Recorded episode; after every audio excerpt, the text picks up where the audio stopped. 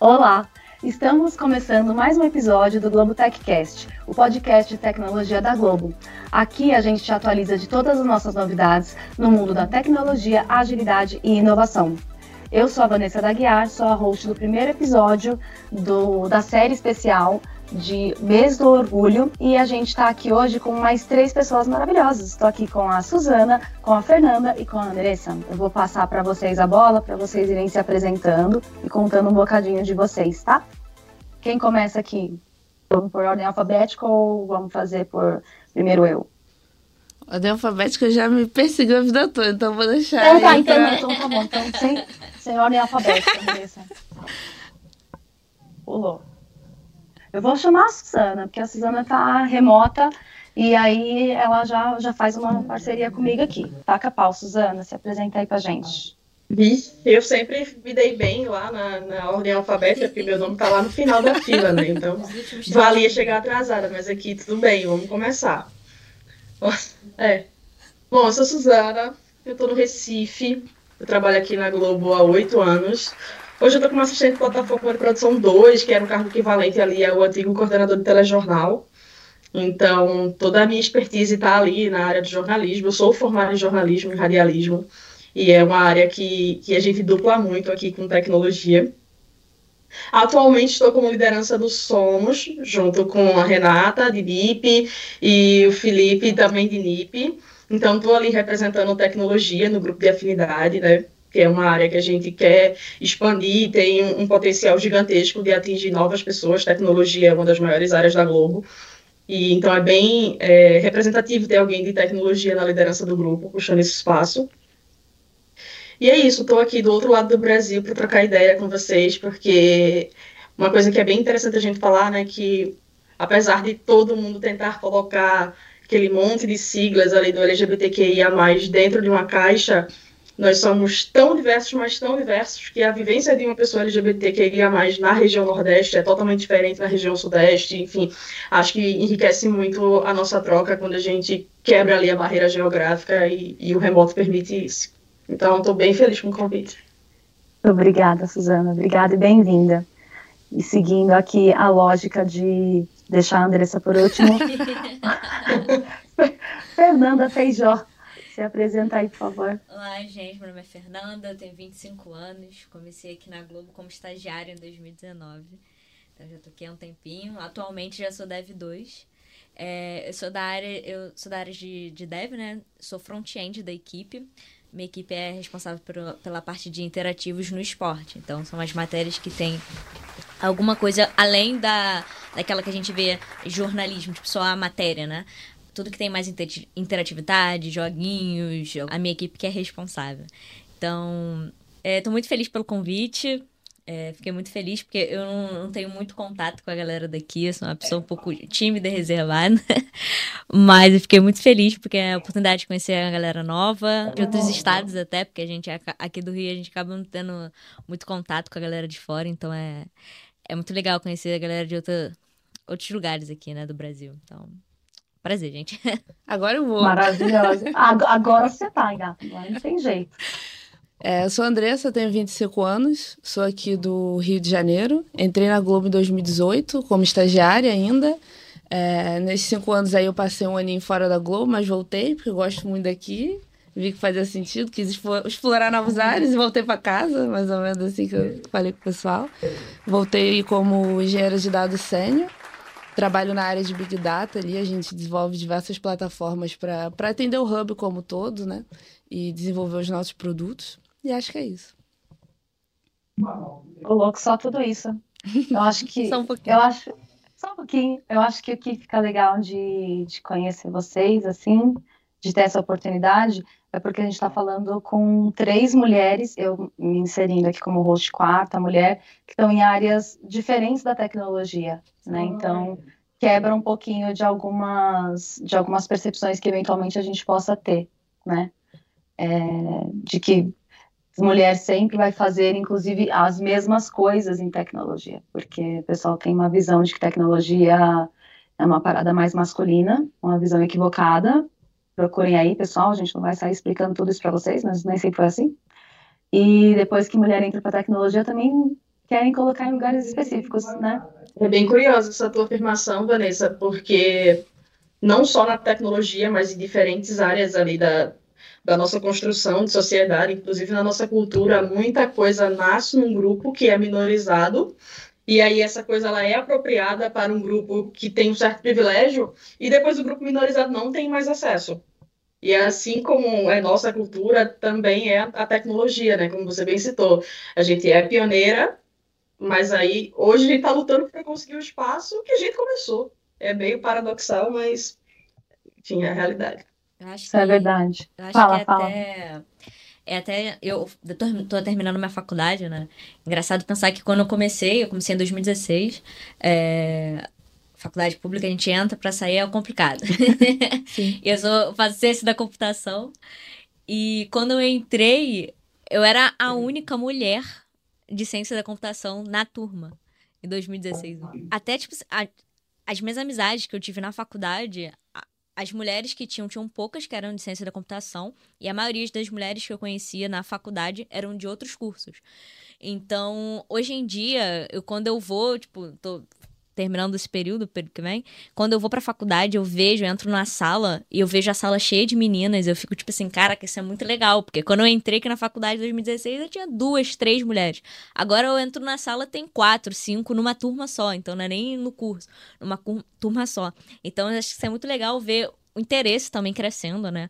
Além disso tudo, é, acho que isso é muito legal, a nova geração aí de, da galera que tá entrando na faculdade, com seus 18, 19 anos, interessado pela área de tecnologia, interessado por áreas onde antigamente não se tinha interesse.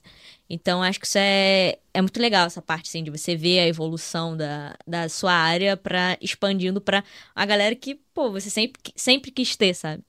É, é, é muito legal quando você vê alguém com o mesmo pensamento que você dentro da sua área. Então, a- acho que é muito interessante isso também. Acho que eu passei um pouco disso, falou. Eu, eu comecei na engenharia, que é, é- é- ainda tem menos mulheres, mas tem mais do que na ciência da computação. É.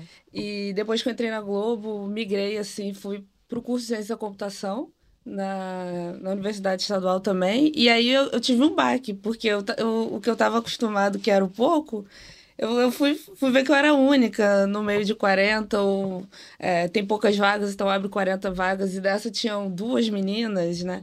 E, e acho que isso tudo, não, não só com os alunos, mas isso se é, isso reflete também na, nos professores. Você tem muito mais. Assim, você tem contato com uma, duas mulheres ali, você vai. é, acho que a referência que você vai ter começa desde a, a falta, desde a faculdade ali, de você ter homens te ensinando, você ter. é, tra- é, estudar, trabalhar ali com homens também, né? Acho que isso começa desde a faculdade. A faculdade já te dá esse gostinho do, do que vem pela frente. né? Ô, gente, vocês se sentem referência? Vocês já estão se, se percebendo como referência para a galera mais nova? Hoje, hoje sim. Hoje eu me sinto referência, mas eu senti muita falta de ter referência é, quando eu entrei, é, de, de ter mulheres é, ali que eu pudesse me inspirar, onde eu quero chegar. Mesmo depois desses quase cinco anos trabalhando, foram poucas as vezes que eu trabalhei com mulheres no meu time. Essa está sendo uma das primeiras vezes assim, com mais tempo dentro de um time. E até hoje eu não tive a chance de trabalhar com uma, com uma mulher técnica que tivesse um cargo, alguém que eu pudesse me inspirar, né? Então eu senti muito falta disso e hoje que eu estou num cargo onde é, eu posso é, ser essa referência para pessoas é, que estão começando, estagiários, júniores, né? Eu me vejo nesse papel de, de, de querer mostrar, ou de querer ensinar, ou querer. Acho que ter o que eu não tive, dar o que eu não tive, né?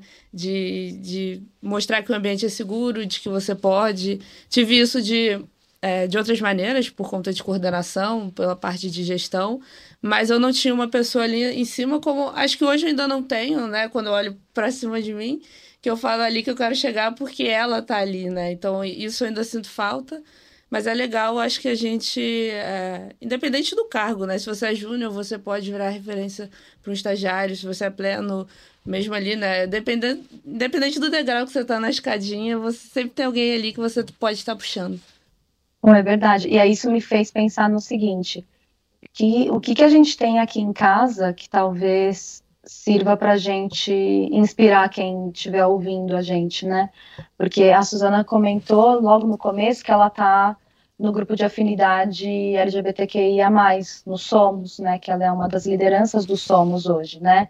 E aí, ouvindo agora você falando, Andressa, eu fiquei pensando assim, cara, é, o que mais que a gente tem dentro de casa e que pode inspirar quem ouvir a gente, falar, pô, então quer dizer que tal área ou tal time está fazendo tal coisa, meio que para vir até nós, né, falar com vocês e, enfim, de repente até quando a gente estiver sendo ouvido, ouvida por outras, por outras pessoas fora da Globo, as iniciativas também inspirarem essa galera. Vocês querem compartilhar algumas coisas aqui?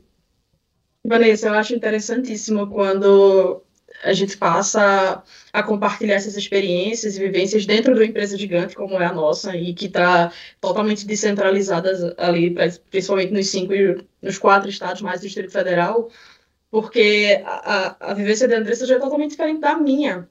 Eu vim para a Globo através do radialismo e no radialismo ele permite esse espaço de inserção de mulheres. Então, quando eu cheguei na Globo, especificamente ali para a área de operações de VTs, era uma área que tinha muitas mulheres. Central técnica aqui na Globo tinha muitas mulheres. Então, assim, olha como dentro do mesmo prisma, né, a gente consegue ter vivências totalmente diferentes ali. E eu acho que essa troca é muito rica, porque a vivência que ela tem no Rio, dentro é, da mesma estrutura, é completamente diferente da vivência que eu tive aqui em Pernambuco, uma estrutura muito similar, onde tinham muitas mulheres pioneiras, onde tinham mulheres em cargos de liderança. E eu estou falando do recorte de 2015 ali, ou seja, daqui a pouco tem quase 10 anos, né? E a gente sabe que em tecnologia, 10 anos é, é, é equivalente a quase um século, né? Como as coisas Sim. correm, assim. Acho que como minha experiência, posso passar que a minha equipe era separada do Hub Digital até pouco tempo. E aí, eu praticamente eu era a única mulher da equipe. E aí, quando a gente mudou pro Hub, foi o que ela falou. Ela nunca teve visão de olhar para cima e ver, tipo, alguém que se inspirasse. Quando a gente mudou, a primeira pessoa que eu fui apresentada foi a minha superiora, que ela é uma mulher. Então, para mim, foi tipo assim: caraca, finalmente vou ter ali uma chefe mulher, não sei o quê. Acho que essas pequenas coisas que a gente vê, a gente já, já se sente diferente, sabe? Eu acho que é, é muito importante. Depois disso, já veio outras mulheres na minha equipe e eu não sei se, se eu se, se eu sirvo como referência para elas, até porque eu acho que ser referência é algo muito pessoal da, é, do terceiro, né? É, eu não, não sei, não posso afirmar que elas me veem como referência, apesar de eu ter. Quando elas chegaram aqui, eu era a mulher que estava na equipe. Mas eu vi como referência a minha chefe, né? Vivi. Então eu fiquei. Eu me senti, tipo, não tava sozinha, sabe? Na, não era a única mulher ali na, na equipe. E aí depois, quando vieram outras mulheres, a gente sente, acaba se sentindo mais à vontade. É, se sente melhor para conversar, para expressar alguma opinião, alguma ideia. Eu acho que é esse o caminho, sabe? Eu acho que tem até dois pontos, assim, não só de trabalhar com mulheres, que, é, que isso faz a gente se sentir mais à vontade, mas ainda tem acho que o segundo degrau, que é a, são os LGBTs, né? Às vezes a gente consegue a diversidade por um lado nosso, mas pelo outro a gente ainda se sente um, um, um pontinho fora da curva ali, né? Sim. Aí a Andressa tocou, tocou na, na ferida, né? Tocou na ferida. que aí a gente Cara, a gente passa por duas, duas é, peneiras. A gente tem a peneira de ser mulher em tecnologia, né? E depois tem a peneira de ser LGBT em tecnologia. Podemos falar sobre isso, galera. O que, vocês estão tendo de percepções, principalmente nesse momento que a gente está, é, de ambiente híbrido de trabalho, com uma galera estando presencial, uma galera estando no remoto, é, com, com as iniciativas da casa, né, com o que a Globo tem feito, buscando é, nos grupos de afinidade, que a gente não tem só os somos, né? A gente tem grupos de afinidade para pessoas pretas, para PCDs, para pessoas neurodiversas. Então, assim, o que vocês estão sentindo de melhoria no, no dia a dia, de coisas que tem um depara de, de avanço? É, um, compartilhar com a gente aqui um pouquinho. Ah, Ivan, eu queria começar, porque ah, é, é, bem interessante. Tem um, um um poema, acho que é de Álvaro Campos, que eu adoro, inclusive, porque ele diz uma coisa que é a minha tradução da minha inserção no ambiente globo, que era, era uma coisa assim, me conheceram logo por quem eu não era e eu não desmenti, porque eu sempre fui lida como uma mulher hétero, porque eu tenho uma passabilidade. E eu não desmenti. Para mim não era interessante trazer esse recorte. Até o momento em que chega numa situação de eu me apaixono por alguém aqui dentro. E aí fica difícil controlar essa situação, porque, enfim, né? A sua vida vira um grande Big Brother dentro da empresa. E aí todo mundo quer saber, todo mundo quer votar, todo mundo quer opinar. É, é bem complicado, assim, mas eu percebo que existe uma grande diferença ali da jornada que eu construí em 2015 para a jornada que eu construo hoje, que é a forma como eu me coloco em relação às pessoas, sabe? Porque, é, é, é, enfim, a gente tem muito medo de como o mercado vai aceitar essa nova informação, né? De, de chegar e me colocar numa coisa muito pessoal ali, num ambiente onde não é o meu ambiente pessoal, é o meu ambiente profissional. E às vezes essa, essa relação se cruza de uma forma que é muito difícil fazer uma separação, sabe? As pessoas dizem tanto, ah, separe o seu pessoal do profissional. Gente, mas é a mesma pessoa. E é muito difícil fazer esse deslocamento, sabe? Eu não chego aqui, vou botar o crachazinho, olha, sou uma pessoa. E aí vou chegar lá fora e sou outra pessoa. E aí eu percebo que nessa trajetória de 2015 para cá, ela é bem interessante porque 2015 eu olhava ali para frente, né, principalmente é, liderança, outras áreas, e não tinham referências LGBTQIA+, apesar de ter referências femininas, né, que foi um deslocamento que eu já fiz aqui no, no início, mas não tinha essa referência LGBTQIA+. Hoje, inclusive, é, não tem essa referência, essa referência LGBTQIA+, ainda em lideranças, mas eu já consigo olhar para o lado e já ver pares e ver iguais, sabe? E, e, aí tudo que é novo, ele tem a curiosidade, né? A exploração, parece um bichinho ali que todo mundo quer colocar um, um palitinho e estressar o bichinho, ver como ele se comporta. E, e muito disso aconteceu assim comigo.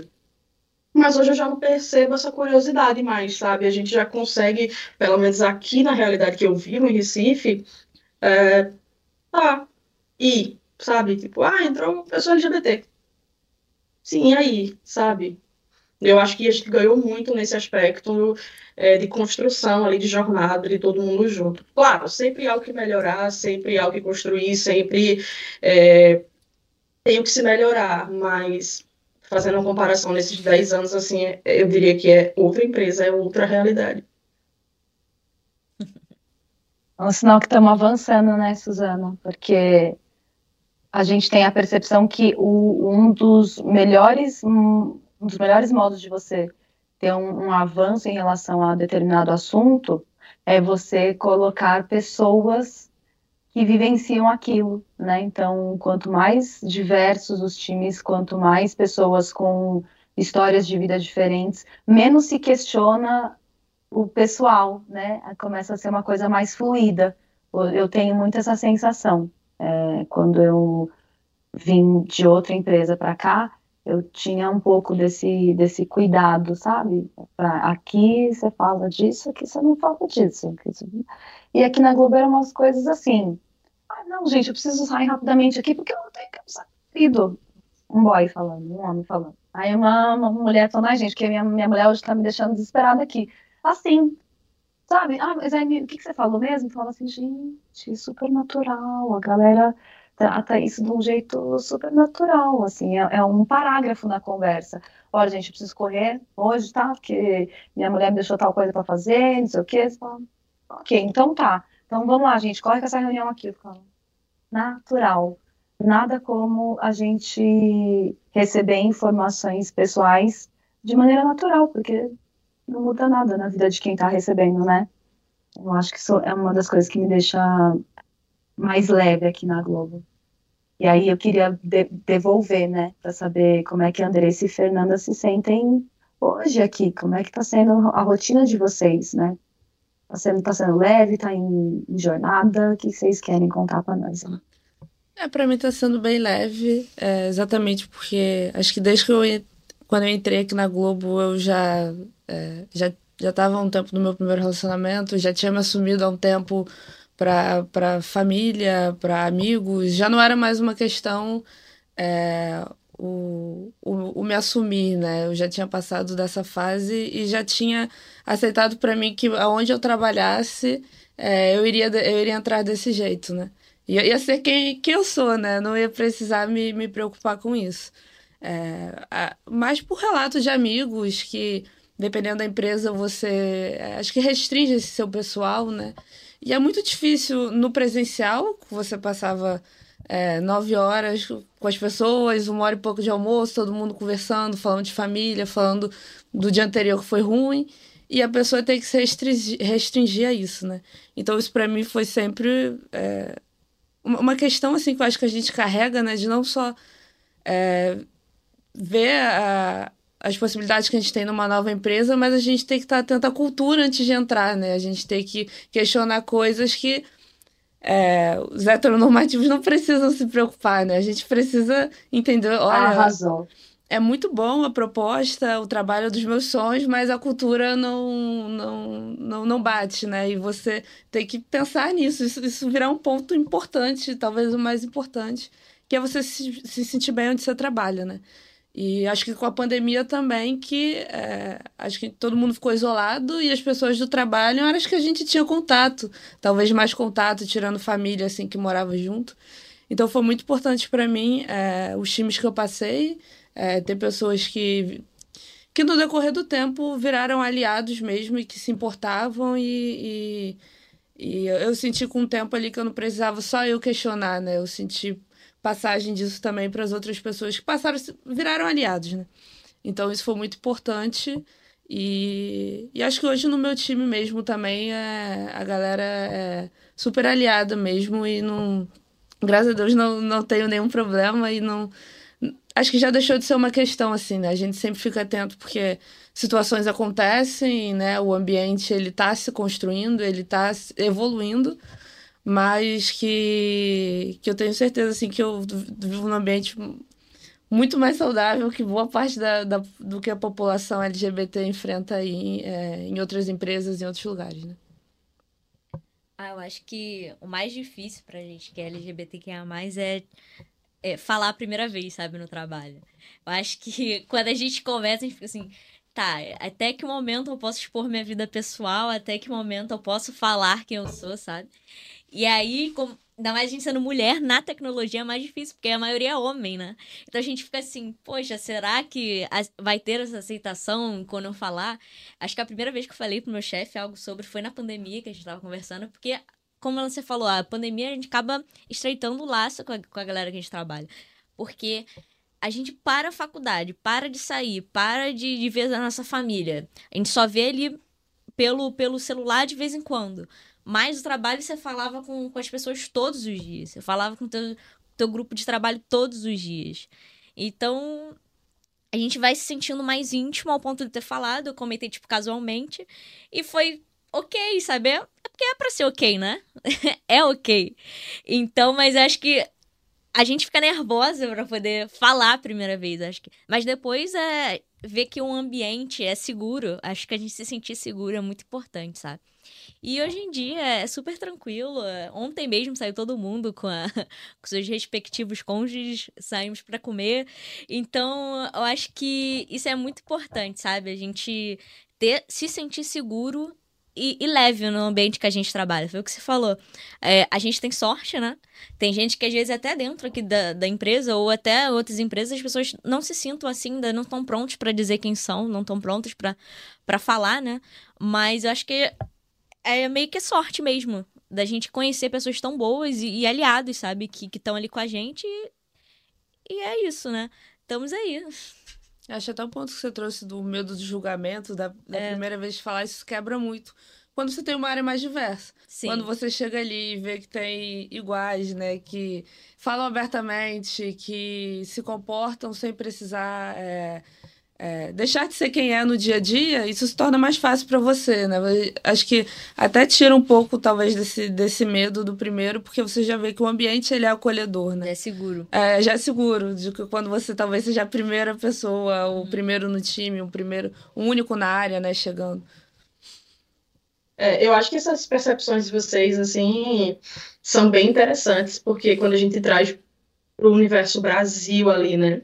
Eu trouxe até um recorte do Demitindo Preconceitos, que é muito alarmante a gente ter um dado de que 38% das maiores empresas brasileiras, enfim, empresa e indústria, têm restrição ou não contratam pessoas LGBTQIA+, que é um desperdício imenso de talento só por ser quem se é. Então, quando a gente traz um, um, outro dado ali do, do Mais Diversidade, que 54% da, do time de pessoas que eles entrevistaram não sentem segurança para falar quem são no trabalho, é outro dado muito alarmante, porque a gente já perde praticamente 40% de oportunidade de mercado de trabalho, e aí quando eu chego nesse espaço, eu já perco quase 60% das oportunidades de, de ser quem eu sou, de ter segurança, de poder falar, de poder viver a minha vida. E aí a gente casa um pouco com aquela história, né? É muito difícil descolar essas duas pessoas. E aí a gente traz novos recortes, assim, de, de, de, de pesquisas, que até isso é muito difícil para a gente contabilizar como é a nossa experiência enquanto pessoas LGBTQIA+, no Brasil, porque não existe assim um, um, compilado exato, um estudo, uma estrutura que forneça para a gente o nosso raio-x, o nosso panorama enquanto pessoas, enquanto profissionais, enquanto comunidade. E aí teve um dado que eu vi que era bem interessante, que juntou ali umas, sei lá, 100 maiores empresas do Brasil e foram estudar a diversidade dessas empresas. E aí 80% das pessoas em cargos de liderança se disseram aptas a liderar e gerir pessoas LGBTQIA+, e desenvolver mas aí somente 45% das pessoas que foram entrevistadas sentiram que de fato as lideranças estão propensas a desenvolver, a gerir e, e, e a potencializar as carreiras, porque apesar da pluralidade que a tecnologia principalmente oferece, né, a gente olha para a tecnologia como um mar de possibilidades, né, aqui, é um recorte muito claro disso, que somos quatro pessoas que não necessariamente é, estão ali na mesma área, a gente está dentro do mesmo guarda-chuva, cada um com a sua gotinha de chuva, mas assim, para a população LGBTQIA+, o silenciamento dessa carreira é, é estrondoso, é absurdo, e, e, e eu não sei como vocês enxergam isso, mas dos recortes que eu tenho, das pessoas que eu conheço, as pessoas que, que estão dentro é, da comunidade LGBTQIA+, elas precisam ser duas vezes mais formadas, três vezes mais inteligentes, 50 vezes mais esforçadas para conseguir o mínimo. O mínimo. Que é o ponto de igualdade. Verdade, Suzane. Você me faz lembrar de um recorte que talvez seja um dos mais pesados, que é quando a gente vai tratar de pessoas trans aí a, a, coisa é ainda mais difícil, né? Quando a gente está falando de pessoas LGBTQ que são que são cis, tem seu, seu grau de dificuldade. Se a gente está falando de pessoas que são trans, aí a gente dobra essa dificuldade, né? Porque principalmente quando a gente está falando de mulheres trans, né? Ainda tem-se muito essa visão de que elas tra vão trabalhar para entretenimento adulto, né? Ou dentro do mercado de beleza estética, né? Que, assim, é um dado muito alarmante e, e eu vejo isso com muita preocupação e responsabilidade para a gente que está nesse espaço de privilégio, sabe? Porque, como você falou, a gente está numa estrutura cis, normativa, tem uma certa passabilidade ali, e a gente tem como obrigação e dever abrir espaço para as pessoas que são o nosso grupo mais vulnerável, que é a população T ali, porque você olha, né, vê que recorte triste. A gente já tem uma fatia de mercado perdida por ser quem é, a gente já tem uma insegurança por ser quem é, só que a gente ainda tem. E para quem não tem? Porque você olha para o Brasil e vê que 90% da população trans e travesti está na prostituição. Pois é. Gente, é um dado muito alarmante. Né? É um dado muito alarmante, porque aquelas pessoas estão lá porque o mercado fecha portas. E aí é, é muito triste assim quando, quando você pensa nessa construção, porque o dever de mudar o mercado não é quem tá, não é de quem está fora do mercado, é de quem está dentro do mercado, que somos nós. Então a gente tem que buscar ali espaço, ser pioneiro, trazer iniciativas, trazer ideias. E não existe um caminho fácil, porque fazer isso incomoda incomoda uma estrutura que é privilegiada, incomoda uma estrutura de poder que quer se manter, é, e a gente mexe em machismo, patriarcado, é, mestre em, em, estrutura ali de, de recorte étnico-racial. Mas não tem outro caminho, gente. É, assim, a gente precisa fomentar que mais e mais pessoas acessem os nossos espaços para que a gente consiga o mínimo, sabe? Não é privilégio, é o mínimo. Concordo, Suzana. Estou lembrando aqui que antes da gente começar a gravar, a Andressa estava falando do peso, né, de é, as pessoas LGBTQIA+, terem a responsabilidade de melhorar o próprio ambiente, né, de poucas vezes serem recebidas em ambientes que, que estavam de acordo para essa diversidade, né, de, de existência. Eu coloco como diversidade de existência, porque acaba sendo isso mesmo. Só que no fim do dia, é, nós é que vamos ter que fazer isso mesmo, né, ter, ter o ferramental e as iniciativas para isso, né, trabalhar cada vez mais com vagas afirmativas, trabalhar com a imagem da, da marca empregadora sendo uma marca que prioriza a diversidade, porque se a gente não puxar a galera para dentro, o pessoal não, que não está na empresa, e, e, tirando da nossa bolha Globo, o pessoal que não está no mercado, se não for convidado, não vai bater nessa porta.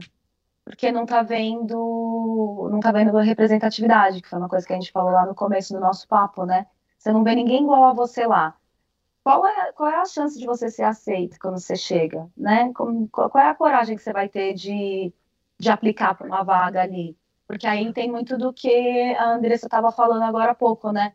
Se a cultura não condiz comigo e para as pessoas LGBTQIA+, isso é de suma importância, por que, que eu vou colocar por que, que, eu vou me colocar para uma vaga? Por que, que, eu vou tentar trabalhar naquele lugar? Eu não, eu não vi nada que me liga àquele lugar. Não, não, tem uma cultura que parece que vai me aceitar ali.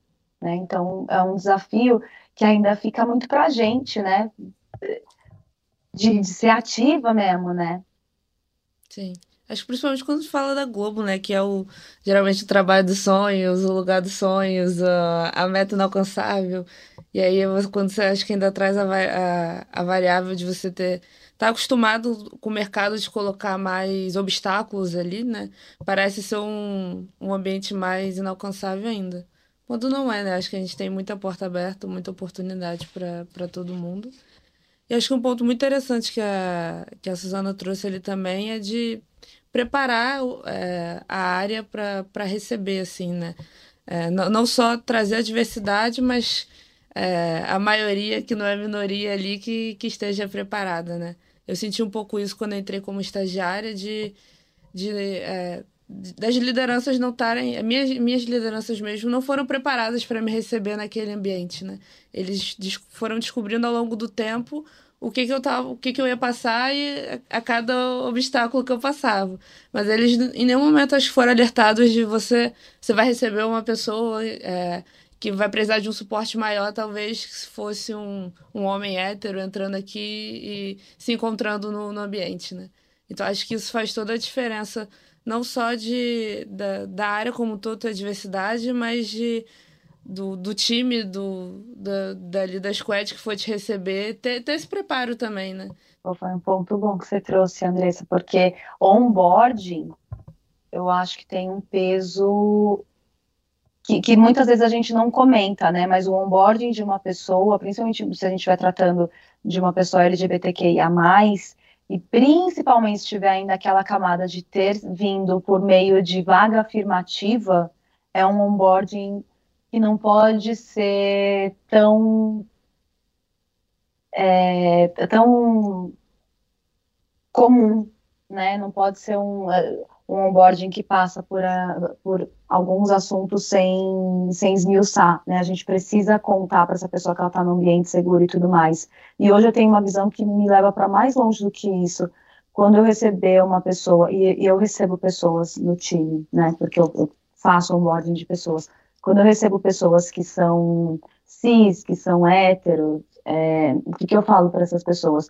Que o onboarding delas também vai ter questões de diversidade, né?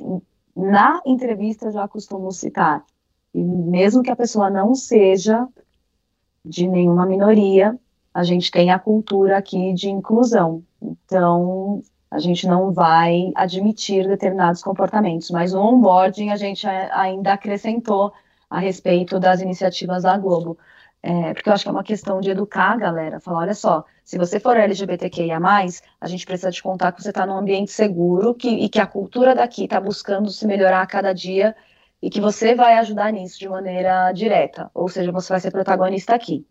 Se a gente recebe um, pessoas que não são da comunidade LGBTQIA+, e que não são neurodiversas, que não, não são pessoas pretas ou pessoas indígenas, que a gente também diga para essas pessoas, olha só, você é uma pessoa branca, cis, hétero, mas aqui a gente tem grupos de, de né, de eu ia falar de sintonia, mas é de afinidade. A gente tem grupos de afinidade, a gente tem uma cultura trabalhando o, o tempo inteiro para que a gente tenha conversas mais nutridoras, para que a gente tenha pessoas que apoiem né, umas às outras. Acho que é uma, uma coisa da gente ficar puxando ali esse discurso para que a gente tenha mais aliados, né? Eu acho que uma coisa interessante é, é enxergar, Vanessa, a diversidade não como uma área e não somente como um, um, pilar ali de captação de pessoas, sabe? Eu acho que é interessante para o mercado hoje em dia enxergar a diversidade como uma competência. E aí, como essa pessoa chega, como essa pessoa é, é um ponto que é tratado dentro ali daquela competência. Então, é, a gente não pode negar que dentro da nossa própria, da nossa própria comunidade existem pessoas que são LGBTQIA mais fóbicas, dentro é, do recorte étnico-racial existem pessoas racistas. Então, assim, eu acho interessante trazer esse ponto porque algumas formas, né, é, não aqui, mas no mundo ali, principalmente na internet, onde todo mundo pensa que é a terra de ninguém cada um é o, é o dono da razão, algumas formas que são colocadas, algumas questões parece que está se criando uma guerra civil ali e quer quebrar ali as pessoas. Não, olha, a partir de agora hétero não tem vez. Se for hétero branco cis, não tem vez. Cara, não é isso. E aí é onde surge a figura ali do aliado, né? Tem, tem muitas pessoas que estão dentro desse recorte heteronormativo, cis, rico, mas que têm é, é, essa inclinação a serem pessoas aliadas e buscarem para esses espaços recorte de diversidade também é, é, verdadeira a afirmação de que há pessoas dentro de recortes minorizados, porque na verdade não é uma minoria, é minorizado, que não estão nem aí para isso. Então, assim, eu acho que é importante a gente destacar a diversidade como uma competência, porque o fato de você pertencer a um grupo, pertencer a uma comunidade, não te dá a chave do destino de decidir o que é certo e o que é errado. Bem como o fato de você não estar num grupo minorizado e você estar dentro de um grupo privilegiado, te dá oportunidades de criar caminhos, de dar oportunidades para outras pessoas que não são como você. Porque se você está numa sala, claro que eu ia adorar, uma sala cheia de LGBT, todo mundo igual a mim, né? Claro, eu ia adorar. Vou dizer que não. Mas a partir do momento em que eu olho para a sala e vejo que é todo mundo igual a mim, naturalmente eu tenho que enxergar isso como um problema. Porque no país onde eu tô, com a brasilidade que tem, as pessoas não podem ser igual a mim, não devem ser igual a mim. Porque senão a gente não vai construir nada diferente. O pensamento é perfeito, perfeito, Suzana. Obrigada por compartilhar, porque é, é uma questão de competência, sim, eu concordo com você. A gente precisa parar de ter essa, essa coisa da separação, né? Porque isso enfraquece pra caramba. É uma, é uma questão humana, caramba. Então tem que ser conversado muito mais no, no prisma de você se interessa por isso, por essa causa? Você quer trabalhar nessa causa, seja ela, né? É, a gente está falando do mês orgulho aqui, mas a gente tem outras outras fatias, né? A gente tem outras nomenclaturas, outras divisões humanas aí. E aí, vamos embora, vamos trabalhar para a melhoria disso. Acho que é o que deixa mais rico. Obrigada mesmo, Suzana. E aí, meninas quietinhas. Fernanda e Andressa aqui quietinhas, ó. Aprendendo também, né? A gente vem aqui fazer uma troca e, e acho que a gente aprende também. E a, acho que o ponto não é nem só o do querer ser aliado, né? Eu acho que existem é, certo, certos cargos que o, o ser aliado já acho que já vira mais que um querer, ele vira um dever, né? É, como é que você vai liderar uma área, liderar um, um time se você não está disposto a olhar para todos que possam estar ali, né? Para todos e qualquer um que, que entre nesse time. Eu concordo, Andressa. Fala, Fê. Não, acho que é, é muito isso mesmo, né? Eu acho que é, é importante, né? Ter ali é, pessoas como a gente, né? A gente se ver ali, mas foi o que a Suzane falou. Se não tiver diferente também, já, já não, não é bom. Acho que, que é diversidade, é pra ter todo mundo mesmo, sabe? E, e é assim que a gente aprende. A vida é, não, não aprender só com os mesmos que os meus, aprender com os diferentes também. Arrasou, arrasou, Fernanda. Ai, gente, com certeza. Tem uma frase, eu, eu já até falei para a turma de diversidade e inclusão.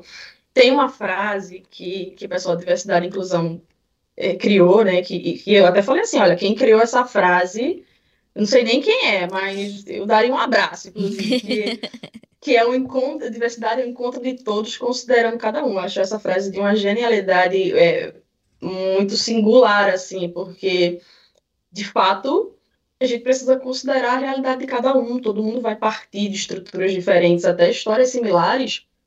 Quando você vai a fundo, você percebe que é bem ali na base é diferente, sabe? E não dá para a gente pegar. Eu acho que é, que é um ponto muito interessante, que assim, para facilitar o entendimento, algumas pessoas tendem a pegar uma caixinha e colocar, olha, é assim que se faz, tá? Tudo que for dessa caixinha aqui é, é a receita do bolo. E não é assim sabe? A minha vivência, ela é única, ela é exclusiva, ela pode servir como referência e norteadora para outras pessoas, mas não quer dizer que outras pessoas é, terão as mesmas facilidades ou as mesmas dificuldades que eu tive. E é importante que a gente considere que todo mundo tem a sua própria trajetória, sendo mulher na tecnologia, sendo mulher LGBT dentro da tecnologia, sendo mulher LGBT dentro da tecnologia e também sendo periférico ou não, ou sendo uma mulher dentro de tecnologia LGBT periférica e negra. Então, assim, são muitas camadas sociais que a gente precisa olhar para cada uma delas com muita sensibilidade, porque não dá para dizer assim, vou colocar uma receita de bolo e todo mundo que está dentro do aspecto de diversidade vai entrar dentro dessa receita. Não é assim.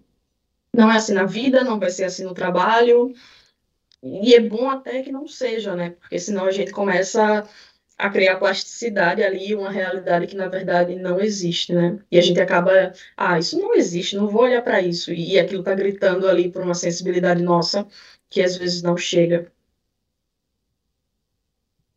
Queria te abraçar, Susana. Nossa Senhora, queria abraçar essa Queria abraçar todas vocês nesse momento. Estamos chegando no finalzinho do episódio. Eu acho de verdade que se deixasse a gente ia ter coisa para contar para uma vida aqui. Mas pensando, pensando, né, em sair daqui com o coração mais quentinho, assim, tem, tem um caos de perrengue aí relacionado à diversidade, alguma, alguma saia justa, algum momento de gafe de alguém que vocês falaram, oh, gente, pelo amor de Deus, que vergonha é essa?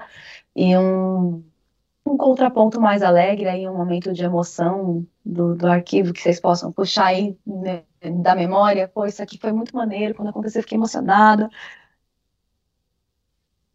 Então, eu tenho um, mas não tem muito a ver com diver... É, tem. Tipo assim, eu sou uma pessoa um pouco apaixonada por esporte, digamos assim. Muito. e eu trabalho, eu trabalhava aqui é, no, na área tipo, de jornalismo de esportes. Eu sempre fui uma pessoa muito tímida. Eu, te, eu tenho pontos de timidez, sabe? Eu sou tímida pra. Assim, para conversar aqui é tranquilo, sei que, mas eu tenho muita dificuldade de falar com pessoas famosas.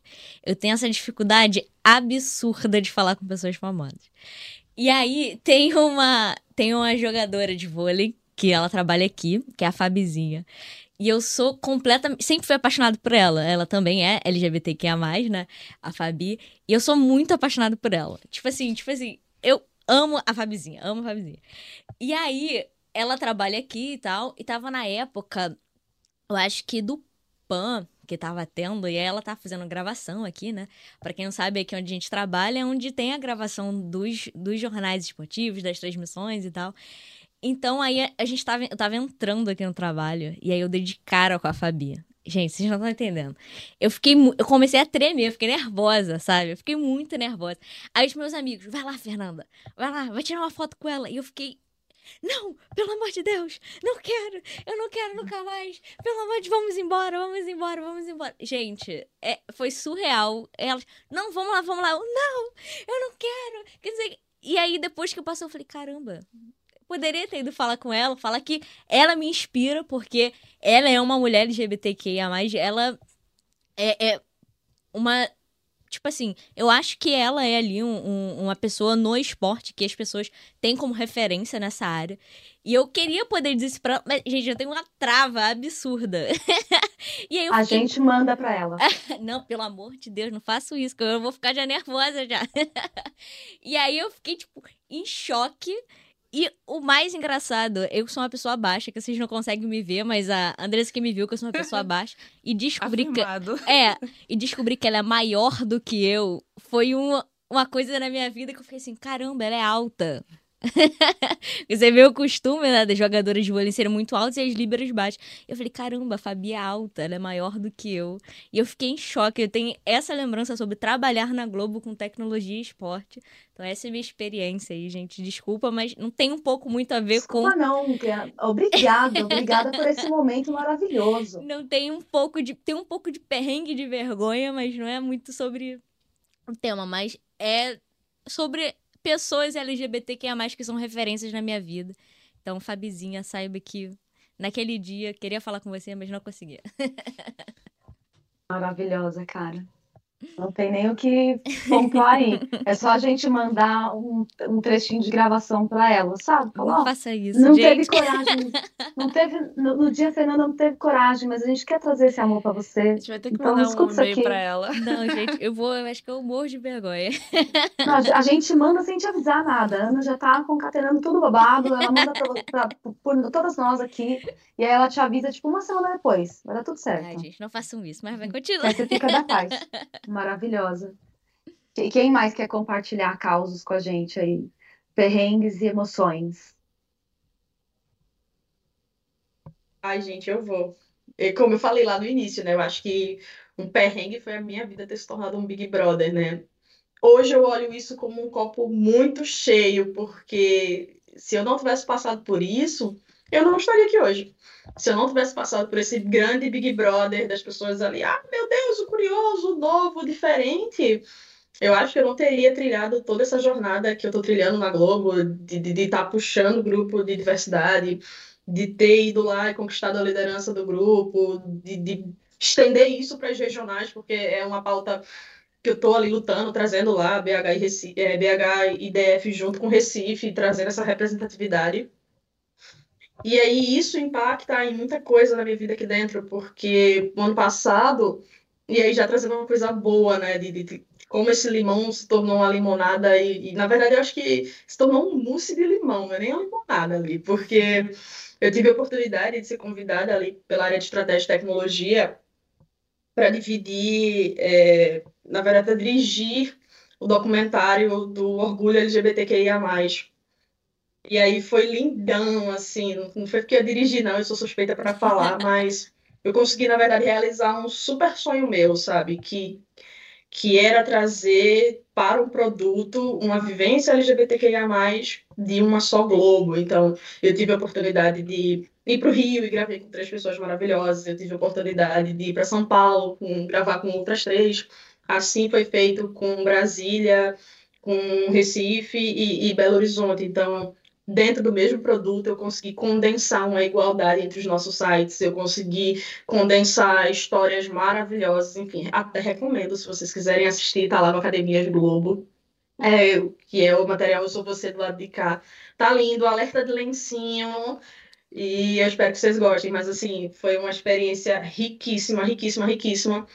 E foi onde eu percebi que a nossa vivência individual, ela é muito empobrecida porque acaba que a gente não troca muito. E a partir do momento que a gente traz outras realidades e se conecta ali com, com pessoas que estão a quase 4 mil quilômetros de distância, mas que estão inseridos na mesma estrutura, na mesma, na mesma esfera e na mesma vivência, apesar né, de cada um ter a sua particularidade, é extremamente poderoso e é extremamente potente. Então, esse é um material bem lindo, vão lá ver. E, enfim, dá, eu um Big Brother para um documentário e é isso. Olha, olha, entretenimento e jornalismo caminhando de mãos dadas, minha gente. Isso é a vida de Suzana Araújo. Dentro da tecnologia, isso é a vida de Suzana Araújo, minha gente. Obrigada. A gente faz piada porque no meio do caminho eu já estava aqui com uma lágrima brotando. Eu falei, isso, de onde está vindo essa lágrima?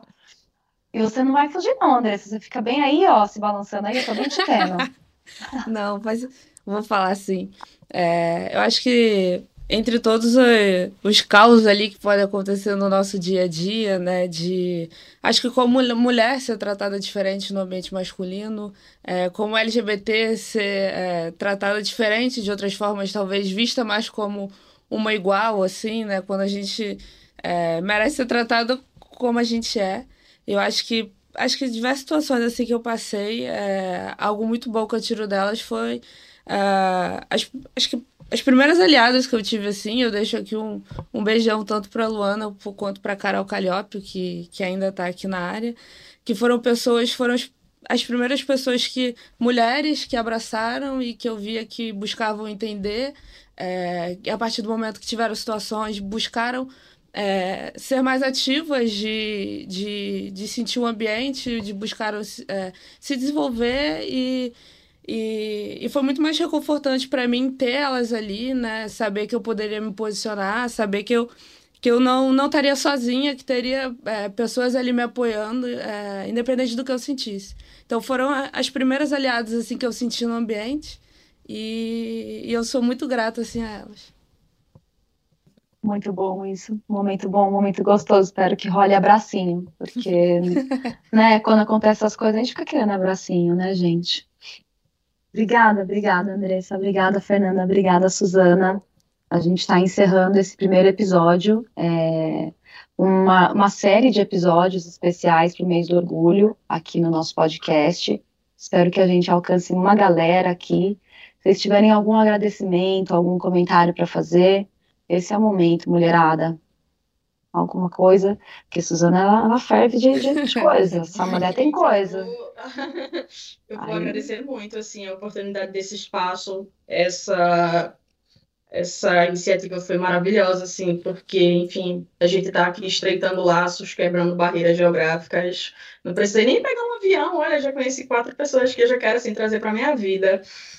E eu acho que é bem é, bem impactante assim trazer vivências diferenciadas para a mesma empresa, porque a gente vai crescer, porque é, que a gente tem que construir legado, é um espaço onde eu olho para o futuro e talvez eu não esteja aqui, mas outras pessoas que cheguem aqui possam colher os frutos do que a gente está tá plantando hoje, sabe? E acho que fica de recado que, independente de quem você seja, só seja alguém de verdade. Eu acho que é também agradecer pelo convite, né?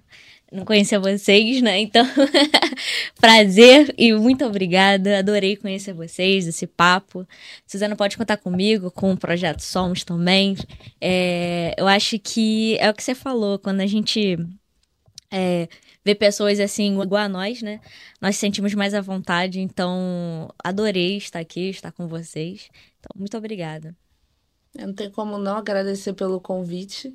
É, acho que eu aprendi, a gente, a gente aprendeu, trocou, e acho que a gente tira daqui é, parcerias que a gente não, não vai acabar aqui, né? A gente acho que com, com certeza continua trocando. Agradeço ao meu time, eles quase me obrigaram a mandar um beijo para eles, mas eu agradeço por, por toda a troca e, e espaço que eles me deram para. Naturalmente me deram para eu, eu poder ser quem eu sou nesse tempo que a gente está trabalhando junto. E agradeço a eles e a minha namorada também por terem me incentivado a estar aqui hoje. Ai, meu Deus do céu, gente. Aí a gente fica como emocionante. Ai, gente, tem uma lágrima nesse olho, toda hora lá ela brota. Que falou, para com isso, gente, tem nada a ver, você tá ficando um negócio feliz. Eu, hein? Emocionadona. Mas obrigada de coração. Acho que foi um, um dos episódios que eu, que eu hostei que eu fiquei mais emotiva. Obrigada por esse momento de troca e de enriquecimento. E eu acredito que todo mundo que ouvir vai entrar no, mesmo espírito que a gente aqui. Obrigada mesmo. Então, finalizo agradecendo muito vocês, agradecendo, agradecendo a Ana, que a Ana está com a gente aqui hoje também, Patrick, o Gui, o Jorgeão estão aqui com a gente também. E para a galera que estiver ouvindo, pessoal da Globo, estamos lá no Sou Tecnologia, manda mensagenzinha sobre a gente, se estiver vendo, vendo coisas nossas, pode compartilhar lá no Instagram, que eles compartilham tudo de novo, é, a gente está no Conexão, tudo que a gente faz aparece lá, então continuem com a gente, né? E nos streamings de áudio também, né? Então, seja qual for a tua plataforma de áudio, se sendo Globo ou sendo externo, segue a gente lá, né? Vê quais são os próximos, os próximos episódios, pede para ser avisada lá e dá notinha pra gente, que aí a gente também dá uma melhorada no que não estiver funcionando muito bem, tá? E se você quiser ver a gente também, não só ouvir a gente, a gente está no YouTube também. Então, vê lá no Sou Tecnologia Globo, né? Que a gente tá, né? Do, do, da, do YouTube. Que eu sempre fico no Vem Pra Globo. Vem Pra Globo. Vem Pra Globo. Obrigada, Ana Demésio. Sem essa mulher, que faríamos? Aí a gente também tá no YouTube do Vem Pra Globo. Então, se você quiser ver a gente além de ouvir, vai lá, vê a gente também, segue e dá o seu joinha lá pra gente. Não acredito que eu tô partindo por esse caminho na minha vida. Eu tô falando pra seguir compartilhar. Eu zoei isso Segue, anos e eu acho que isso é kármico e eu mereço. Mas a gente é legal, então compartilha sobre a gente, que a gente é maior legal pra caramba. E se vocês quiserem trazer conteúdos pra cá, esse podcast é nosso, é da galera da Globo. É para falar do que a gente tiver de novidade na casa. Então manda e-mail pra gente. Nosso e-mail é globotechcast@g.globo. Muito obrigada. Até mais para todo mundo. Espero que a gente continue se vendo aqui. Esse é só o primeiro da, da do especial do mês orgulho, então acompanhem os próximos também. Até.